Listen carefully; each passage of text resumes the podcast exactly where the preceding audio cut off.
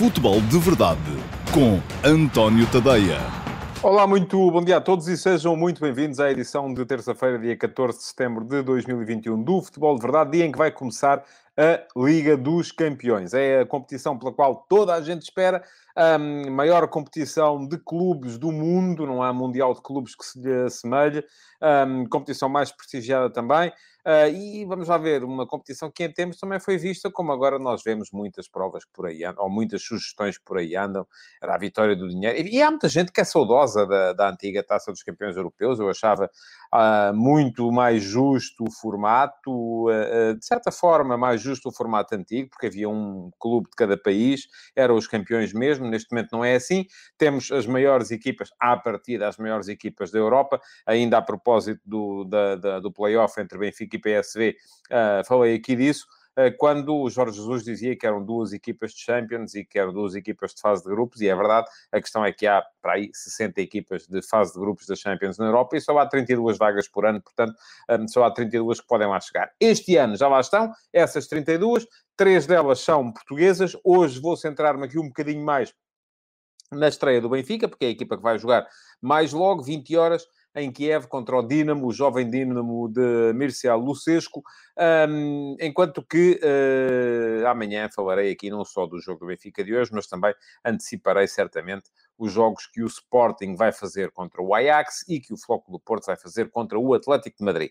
Hoje também um, já ficou a promessa no COP vou... Uh, a balançar-me aqui a fazer uma bolsa de favoritismo para a Champions e dar o meu top 5, as minhas 5 uh, equipas favoritas para esta edição da Liga dos Campeões.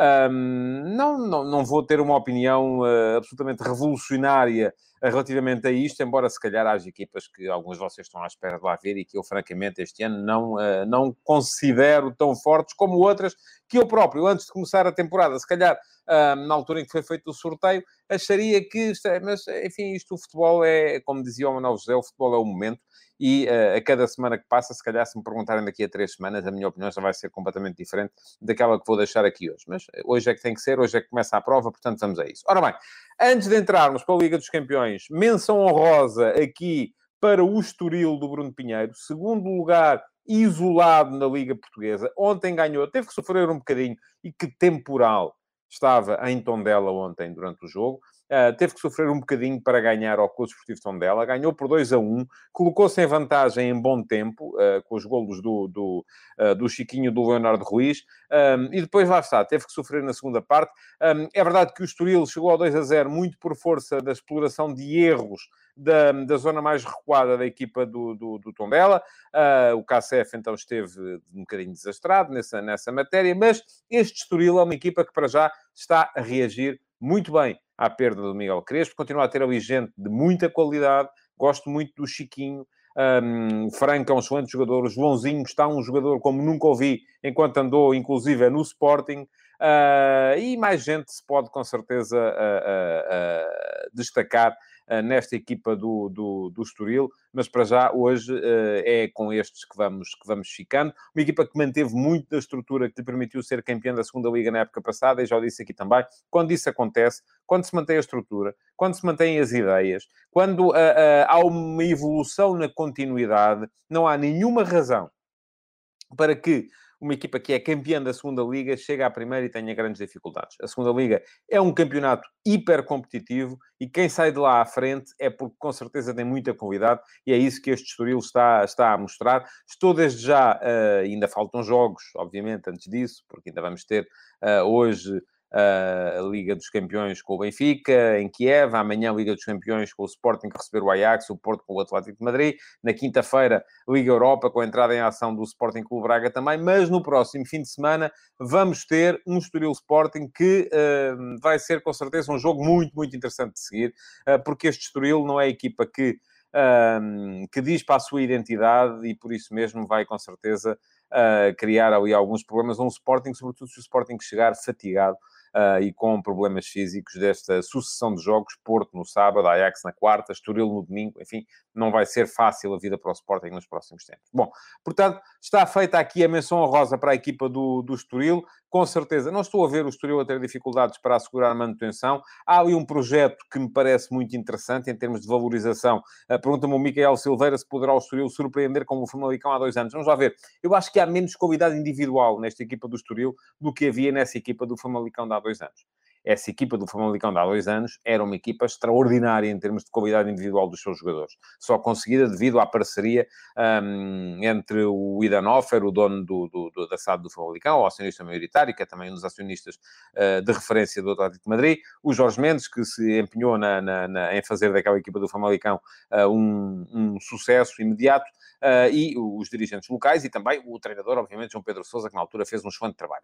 Acho que esta equipa do Estoril não não tem a mesma qualidade individual que tinha essa equipa do Famalicão. Não estou a ver a sair dali um Tony Martínez, não estou a ver a sair dali um Pedro Gonçalves, uh, não estou a ver a sair dali um Gustavo Assunção, não estou a ver... A... Enfim, há uma série de jogadores que o próprio Neuan Pérez, que nessa altura nem foi muito aproveitado, mas é um jogador de estalo, um, mas, uh, e parece-me que uh, não, não, não creio que haja a mesma qualidade individual. Mas, de qualquer modo, parece-me que pode ser perfeitamente uma equipa para ficar na primeira metade da tabela. E eu estava aqui, o Nuno Cunha enaltece o diretor desportivo do, do, do Estoril. Eu uh, prefiro olhar para a coisa de forma estrutural e perceber que o projeto Estoril tem pernas para andar. É um projeto que, uh, uh, de uma empresa norte-americana que está e que vai, passa muito pela valorização dos jogadores e pela sua Uh, e pela sua promoção e depois, uh, posterior, criação de mais-valias. Um, diz o Alex Brito Nogueira que o Estoril visa uma maior estabilidade desportiva, o Famalicão prioriza a questão financeira, também é verdade. Acho que o projeto Famalicão era mais eu até nem diria tanto assim. Eu acho que uh, porque ambos querem uh, uh, um bocadinho das duas coisas. aquilo que me parece a mim é que a equipa do Famalicão foi construída um bocadinho como forma de dar minutos a jogadores de outras equipas que estavam no edifício Gestifoot, sejam jogadores que estavam ligados ao Wolverhampton, jogadores que estavam ligados ao Atlético de Madrid, e, e, e, portanto apareceram ali um bocadinho como uh, uh, uma forma de os, de os mostrar, porque eles não tinham capacidade para jogar no, no, nos clubes bandeira, enquanto o caso do Estoril é um bocadinho, é um bocadinho diferente. O Ivo Ovi diz que, uh, e questiona, pergunta-me se o Estoril terá sido competente ou se tem apanhado adversários fáceis, ou, ou Ivo, eu acho que foi um bocadinho das duas coisas. Embora, uh, enfim, não se pode dizer que o Tondela fora seja um adversário assim tão fácil quanto isso. Vamos ver uh, quantas equipas vão conseguir lá ganhar este ano. Mas vamos seguir em frente, porque há a Liga dos Campeões para, uh, para, para falar. Uh, e uh, está feita a menção honrosa ao percurso do Estoril. Já disse aqui, aponto este Estoril para um lugar na primeira metade da tabela, não o aponto para uma, como uma qualificação europeia, não me parece que chegue para tanto, uh, porque de facto há aquilo que o Ivo estava a dizer, há um bocadinho de um, competência, e há um bocadinho também de calendário, porque de facto o calendário uh, foi um bocadinho complacente com o Estoril neste, neste início da época. Bom, vamos lá ver. Hoje começa a Liga dos Campeões e vai começar já com uma partida do Benfica em Kiev. Um, eu escrevi hoje de manhã, no último passo, a propósito deste Benfica e daquilo que mudou neste Benfica, do ano passado para este ano, uh, e parece-me que há, as alterações têm a ver fundamentalmente com a incorporação de mais alguma qualidade individual numa equipa que, uh, em alguns pontos do campo, estava carente dessa mesma qualidade. Um, enfim, não vamos agora aqui destruir os jogadores que lá estavam na altura, até porque eles vão continuar, com certeza, a ser úteis, mas um, aquilo que me parece é que é diferente ter Tarapte como segundo médio ou ter João Mário como segundo médio. Parece-me que é diferente ter Yaremchuk como ponta de lança ou ter Seferovic como ponta de lança. Embora Yaremchuk, ao contrário do João Mário, ainda não tenha demonstrado tudo aquilo que pode eventualmente vir a render à equipa do Benfica. Um, acho que o Benfica cresceu do ano passado para este ano, e foi basicamente isso que expliquei uh, no texto da, desta, desta manhã, um, e que podem ler em antoniotadeia.com, conforme sabem. Além disso, podem também, deixem-me lembrar-vos já, porque senão daqui a bocado, se calhar, ainda me vou esquecer, dar um salto ao meu Instagram, porque no Instagram há sempre uma sondagem diariamente uh, a propósito dos, uh, do tema sobre o qual eu escrevi de manhã. E a sondagem de hoje uh, pergunta-vos se o Benfica está mais forte do que na época passada. e neste momento, 83% de vocês dizem que sim, claro, está na cara, 17% dizem que não, é só fogo de vista. Temos neste momento pouco mais de 200 votos. Uh, podem lá dar um salto, António.tadeia, ao meu Instagram, uh, passar a seguir-me já agora, estou aqui a batalhar um, para crescer um bocadinho, porque foi uma rede social que sempre me menosprezei um bocadito, uh, para crescer no, no Instagram um, porque, porque é um meio cada vez mais importante, sobretudo entre as gerações mais novas, uh, e por isso mesmo uh, passar a seguir-me e votar diariamente nas sondagens que eu vou deixando por ali, uh, para que possam dar-me também uma ideia daquilo que vai ser, que é, que é a vossa, que é a vossa maneira de pensar. Ora bem, já vou falar da equipa, Josias Martim Cardoso quer saber quais são os avançados, mas para já queria explicar um bocadinho a lógica de crescimento que encontro neste Benfica. Um, acho que há basicamente duas questões a ter em conta. Uma delas é a superior qualidade individual de alguns jogadores que entraram no 11. Embora o 11 do Benfica, neste início da época, tenha rodado sempre muito. E por isso mesmo também me parece a mim que o Benfica ainda não fez uma exibição de encher o olho. Uh, a melhor, o melhor jogo do Benfica, se vos perguntarem assim, qual foi o melhor jogo do Benfica este ano? E vocês dir-me-ão, provavelmente, uh, que foi o jogo da Eindhoven. E o jogo da Eindhoven é um jogo de resistência defensiva. Uh, não é um jogo onde uh, a equipa deixe transparecer a qualidade de processo ofensivo que tem. Uh, ora bem, isto, do meu ponto de vista, tem um bocado a ver com essa alternância constante que Jorge Jesus tem vindo a promover e que tem impedido ou inibido o Benfica de mostrar de forma mais consolidada uma maior qualidade do ponto de vista do processo ofensivo. Mas, de qualquer modo, acho que a equipa melhorou, ou tem condições para melhorar bastante, nessa, uh, nessa vertente. Porquê? Porque ter o João Mário, em vez de uh, estar apto como segundo médio, privilegia a segurança, uh, porque estar apto, enfim, era um jogador que metia risco muito cedo no início da organização ofensiva do Benfica, fosse através da tentativa de progressão em posse, de queimar linhas em posse, através do drible, porque é um jogador com uma capacidade física superior à do João Mário, fosse através uh, da, de um passe vertical uh, feito muito, muito cedo, que gerava também ou situações de golo na baliza adversária, ou às vezes perdas de bola e situações de transição defensiva complicadas de gerir. Uh, portanto, com João Mário, o Benfica fica mais competente nesse aspecto. E depois, por outro lado, com o Yaramchuk, um, consegue ter uh, um melhor compromisso entre as necessidades que esta equipa tem de uh, alargar o jogo, de conseguir largura, de conseguir profundidade, e nisso Seferovic é absolutamente exemplar. Seferovic é um jogador fundamental para o Benfica ser capaz de uh, ganhar largura quando vai à procura do espaço nas costas dos laterais do adversário e ganhar profundidade, mas depois é um jogador que uh, não é uh, eficaz em termos de finalização. Ora, Yaremchuk poderá ser um jogador que pode vir a dar aqui um, um, um upgrade nesta, nesta matéria. O Ivo fala-me de Darwin e Rodrigo Pinho. Sim, a questão, o Benfica tem muita gente um, muita gente de qualidade e cada um pode trazer as suas coisas, mas o problema é que não podem jogar todos, só podem jogar 11 de cada vez. Mas pronto, uh, acho que, uh, além disso, a equipa do, uh, do Benfica melhorou do ponto de vista defensivo e melhorou do ponto de vista defensivo porquê? Porque uh, houve mais tempo para trabalhar e consolidar um sistema que na época passada ia hum, falhando de forma sucessiva. Não só por isso, mas ainda porque, por, uma, por uma segunda razão.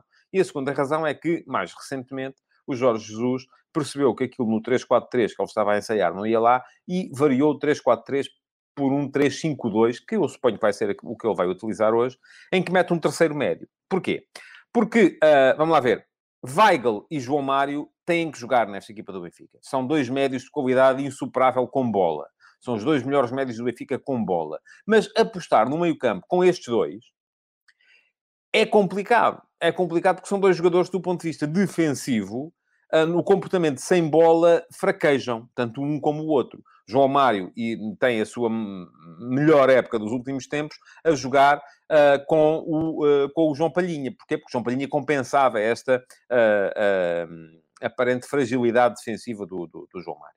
Ora, o, para o Benfica, jogar com estes dois significa necessariamente que há ali problemas de cobertura de espaços no meio campo. Aquilo que Jesus fez para, para compensar isto foi, e fez-lo a primeira vez no jogo contra o PSV em Eindhoven, foi passar a jogar com três. Na altura introduziu o Tarapto como terceiro médio. Uh, agora, em, nos Açores, contra o Santa Clara, introduziu o Everton como terceiro médio. Uh, e isto significa que o espaço, seja na largura, seja na, na altura, vamos chamar-lhe assim, portanto, no espaço entre linhas, uh, defensiva e ofensiva, passa a ser ocupado por três jogadores e não por dois. Ontem ocorreu-me uma boa maneira de explicar a vantagem de ter ali mais um, Um, que é o facto, por exemplo, do jogo, todos concordaremos que João Palhinha é um, é um médio que defensivamente é muito forte, é muito forte nos duelos, enfim, aqui depois a questão varia entre os adeptos do Sporting, que acham que ele é o melhor médio defensivo da Europa, já vi isso escrito por alguns aqui neste programa, e os do Benfica e do Porto, que acham que ele faz falta em todas as bolas que, que, que disputa, mas todos concordaremos que é um jogador forte neste aspecto. No entanto, no jogo contra a República da Irlanda, o Portugal e Irlanda, uh, em que João Palhinha fez meio campo com Bruno Fernandes e Bernardo Silva. Aquilo que se viu era o João Palhinha ganhar quase todos os duelos em que se envolvia, mas a Irlanda a ganhar muito mais segundas bolas. Porquê? Porque o João Palhinha sozinho não chegava para os 70 metros de largura do campo. E os, dois, os outros dois médios estavam muito à frente. E a segunda bola é, uma, é, é algo absolutamente imprevisível. Não se sabe para onde é que ela vai pingar. Se pinga para a esquerda, se pinga para a direita. Não dá para perceber. E um jogador só não consegue cobrir esse espaço todo. Quando, quando ela vai parar nas imediações dele, ele ganha o duelo. O problema é que se está só ele, é difícil. Uh, uh, à partida só, só vão ter com ele para aí um terço das bolas, porque uh, as outras podem ir ora, ora, para o outro flanco, ora, enfim. Portanto, estamos, estamos a ver que a vantagem que Jesus encontrou em ter ali mais um homem, por isso eu acho que, sobretudo nestes jogos mais complicados, o Benfica vai, sempre, vai quase sempre jogar com 3-5-2 e não 3-4-3. Sendo que o sistema é maleável. Se o jogo o pedir, obviamente, seja o Everton, seja o Tarabt, seja o Pizzi, um, todos eles podem aparecer como terceiro avançado se o Jesus quiser de repente, malta, bora lá fazer 3-4-3. Eu já o disse aqui, não sou grande uh, uh, adepto desta mudança contínua de sistemas. O próprio Jorge Jesus, há uns anos, também não era. Uh, dizia que o sistema estava na base de tudo e os posicionamentos são essenciais, mas uh, estou expectante para perceber se ele consegue trabalhar este Benfica na alternância entre o 3-4-3, o 3-5-2, o 4-4-2, uh, ah, que são os sistemas que ele já utilizou nesta, neste, neste início de temporada, em nove jogos apenas, já usou três sistemas, a equipa do, do Benfica. Muito bem. Para hoje, o que é que vamos ter? Não há Lucas Veríssimo, já se sabe. Aliás, por isso mesmo, Lucas Veríssimo foi sujeito um, ao esforço de ter jogado nos Açores com o Santa Clara, uh, menos de 48 horas depois de ter jogado pela seleção do Brasil contra o Peru, um, ehm, porque ele hoje está castigado, foi expulso nos Países Baixos contra o uh, eh, PSV Eindhoven, um, ehm, e isto significa que uh, o Benfica passa a ter não pode jogar com os três centrais habituais, ou os três centrais de eleição, que é Veríssimo pela direita, Otamendi pelo meio e uh, Vertonghen pela, pela esquerda. O que é que acontece quando isto quando, um, um, quando o Lucas Veríssimo está impedido, já se percebeu uh, que podendo ser, Otamendi encosta à direita, Vertonghen vem para o meio e entra Morato para o lado esquerdo da defesa. Creio que vai ser isso que vai acontecer. Hoje, um, não antevejo uh, grandes surpresas nas, nas laterais. Admito que possa jogar o Gilberto. Já vi aqui uh, perguntarem pelo Lázaro. Não creio. Um, não acredito. Um, Jesus não é o tipo de treinador para improvisar neste tipo de situações. Lázaro não tem minutos com a equipa, não vai utilizá-lo num jogo fundamental como este de início. Um, creio que será Gilberto a jogar. Poderá ser eventualmente o Diogo Gonçalves, mas hoje creio que será Gilberto. Do lado esquerdo não tenho dúvidas que será o, uh, o Grimaldo. Depois, então aí sim, meio campo a três, com uh, Weigl, João Mário e, creio eu, Tarapt. Um, porquê? Porque uh, isto pode variar. Ora, 2 mais 1, um, quando João Mário encostar a Weigl para fazer duplo pivô e estar apto de se libertar na frente. Ora, um mais dois, quando Weigl recuar para uh, presidir ao momento da organização ofensiva e então aí o triângulo inverta e uh, estejam o João Mário e o Tarapto um bocadinho mais, mais à frente. Um, na frente, creio que não andará longe de Rafa e. Uh, enfim, há Darwin, que está num excelente momento, fez dois golos. Uh, creio que poderia ser uma possibilidade, uh, mas uh, até pela componente emotiva que o jogo pode ter para Yaramchuk, creio que o, o, titular vai ser ele, e de facto não dá, neste momento, para imaginar esta equipa do Benfica uh, a jogar um jogo de alto nível sem Rafa. Rafa é um jogador fundamental para este Benfica, sobretudo na forma como pega na bola, como a conduz em velocidade, como leva a equipa para a frente, e creio que será, será um bocadinho ele. Um, a principal referência do Benfica no momento ofensivo, aparecendo muito móvel, ora sobre a direita de Yaremchuk, ora sobre a esquerda de Yaremchuk, uh, e de certa forma também compensando as movimentações do médio que aparecer mais avançado. Se estar apto a aparecer sobre a meia direita, Rafa tem que aparecer sobre a meia esquerda. Se estar apto, a, ou se for o João Mário a aparecer mais avançado e estar apto mais atrás, pela meia esquerda, será Rafa a aparecer pela, pela, pela meia direita. Bom, creio que será isto, a equipa do Benfica para hoje. Não tenho uh, grandes dúvidas a este, a este respeito. A minha maior dúvida, mesmo conforme viram, é o lateral direito.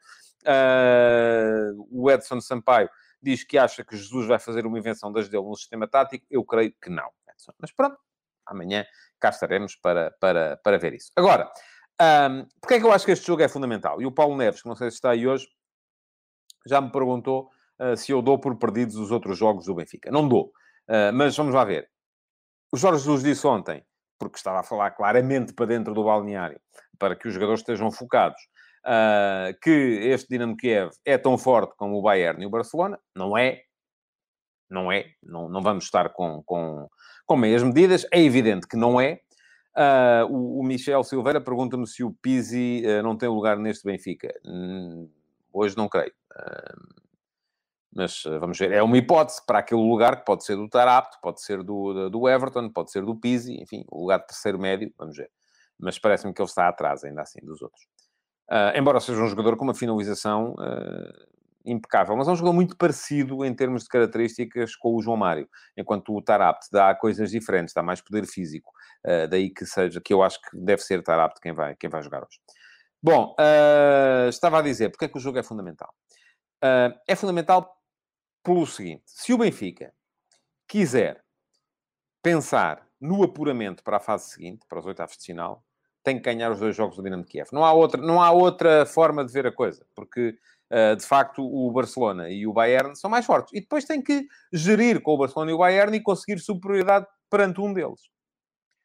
Se o Benfica pensar, em contrapartida, que o Barcelona e o Bayern são inatingíveis,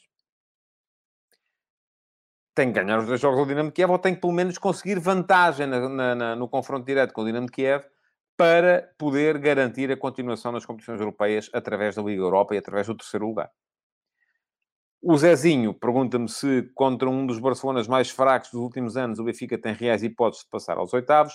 Zezinho, eu, uh, enfim, eu não acho que o Barça seja assim tão fraco quanto isso. Uh, mas vamos ver. Vamos esperar para ver. Uh, acho que este Barça, agora Pedri esteve fora, hum, porque precisava de parar também.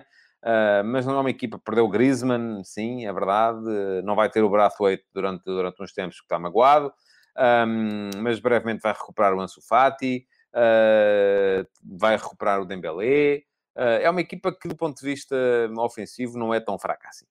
Portanto, vamos com calma. De repente o Benfica ganhou oito jogos ao Gil Vicente e ao Moreirense e e não é o, o supra-sumo do futebol europeu. É um bocadinho ir com... É, é preciso ir com um bocado de calma aí também. Uh, portanto, daí que me pareça que, os, uh, uh, que o jogo de hoje é fundamental. Seja qual for a perspectiva.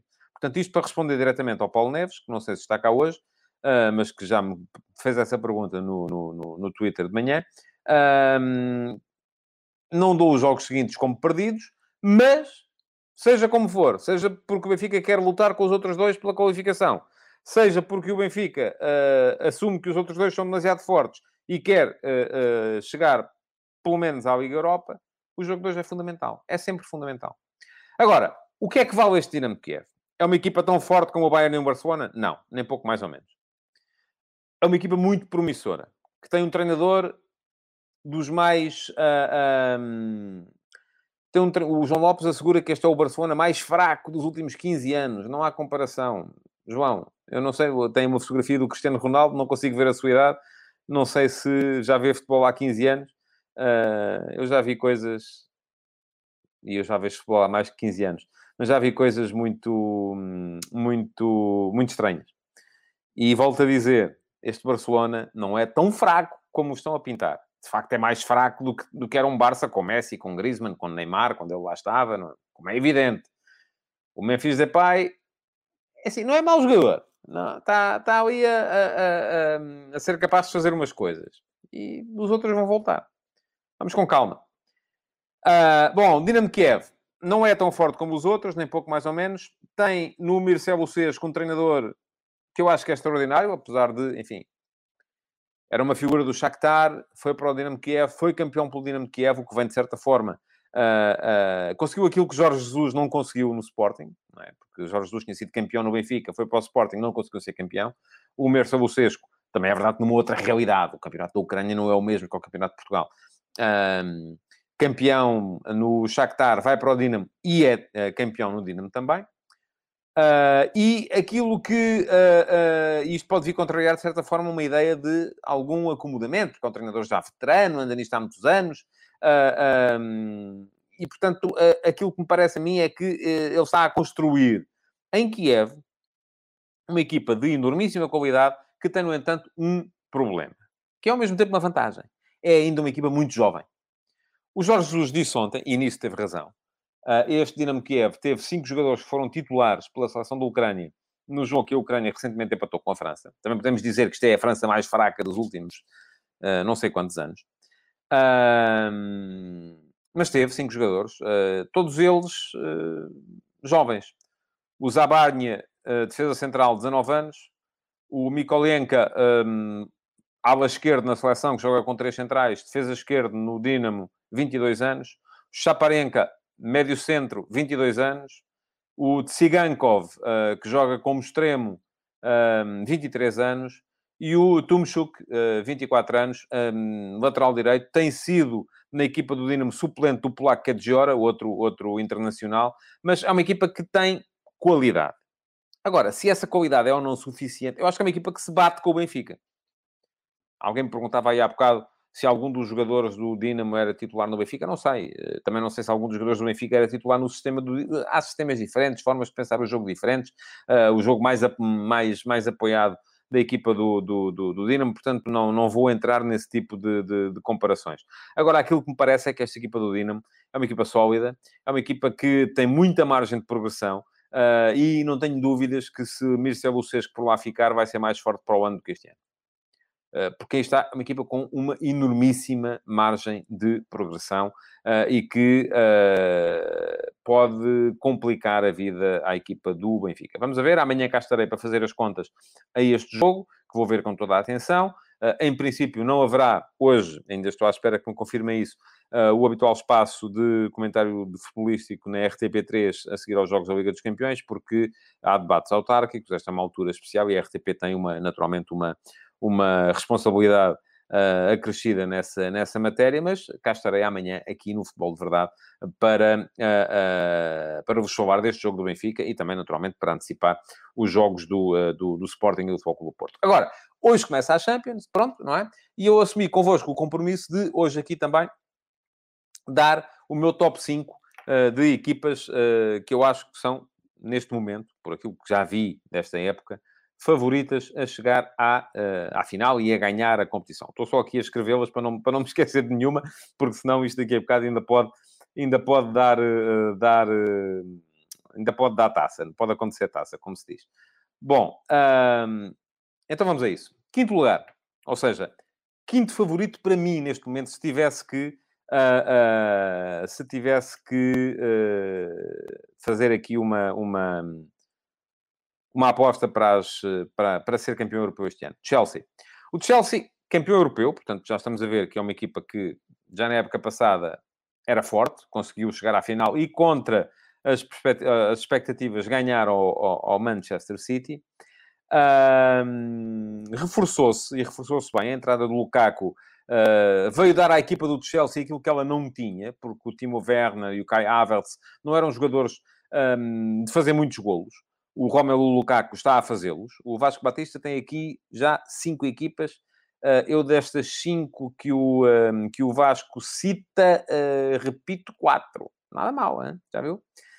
Uh, e portanto parece-me que uh, o, o, Chelsea uh, fez aqui um upgrade relativamente àquilo que era a temporada passada e por isso mesmo está tem que ser considerado. Agora, aquilo que me parece é que este, a este Chelsea continua a faltar.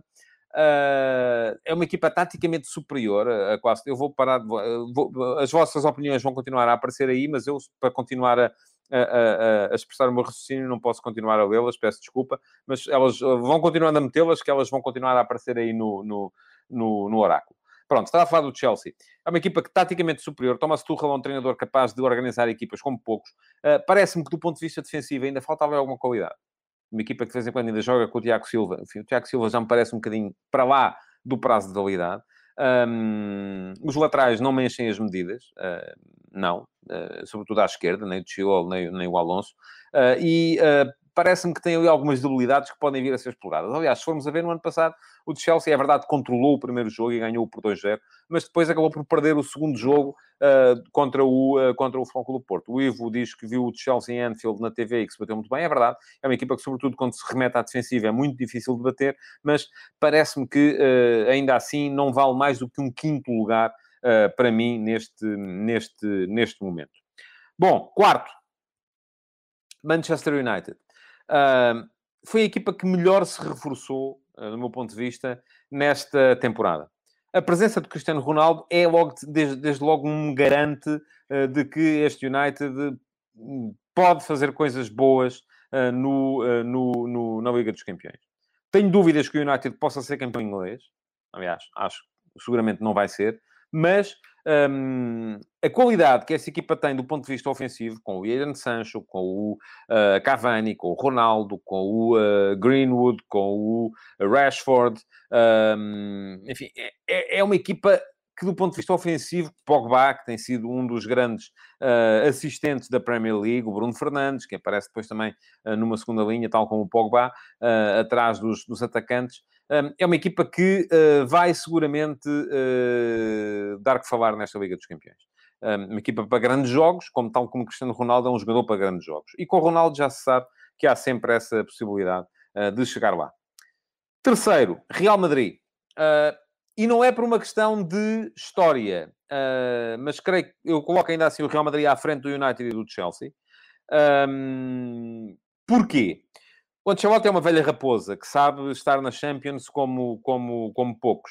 Uh, e esta equipa conta com um super Benzema, uh, conta com um Vinícius Júnior que está a ser, do meu ponto de vista, a maior revelação da época em, em Espanha. Podem dizer, não, o ano passado já era, uh, já era, sim, mas está a mostrar que é um dos melhores do mundo neste momento. Se consegue recuperar o Eden Hazard um, e o Gareth Bale, aqui já me parece mais complicado, vai ser uma equipa ofensivamente terrível. Continua a ter no Tony Kroos e no Modric um meio-campo que, pronto, enfim, tem muitos quilómetros nas pernas. Vai ser difícil manter isto durante muito tempo, mas um, também está, pode centrar-se nestes jogos da Liga dos Campeões. Tem um problema depois, é que defensivamente parece-me que aquilo não corresponde.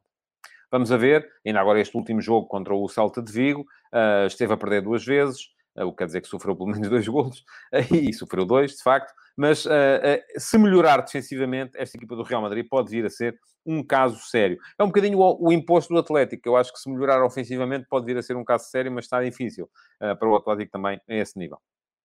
Segundo lugar, Bayern. Um, o Bayern é uma máquina. Eu, eu fui muito cético no início da época relativamente à incorporação uh, do, uh, do uh, Julian Nagelsmann, porque acho que Nagelsmann é demasiado treinador. E numa equipa como o Bayern, o que é preciso é simplificar. E às vezes, quando se coloca lá um treinador que tem muitas ideias, a coisa pode vir a gerar ali algum atrito. Mas a verdade é que aquilo está a funcionar muito bem.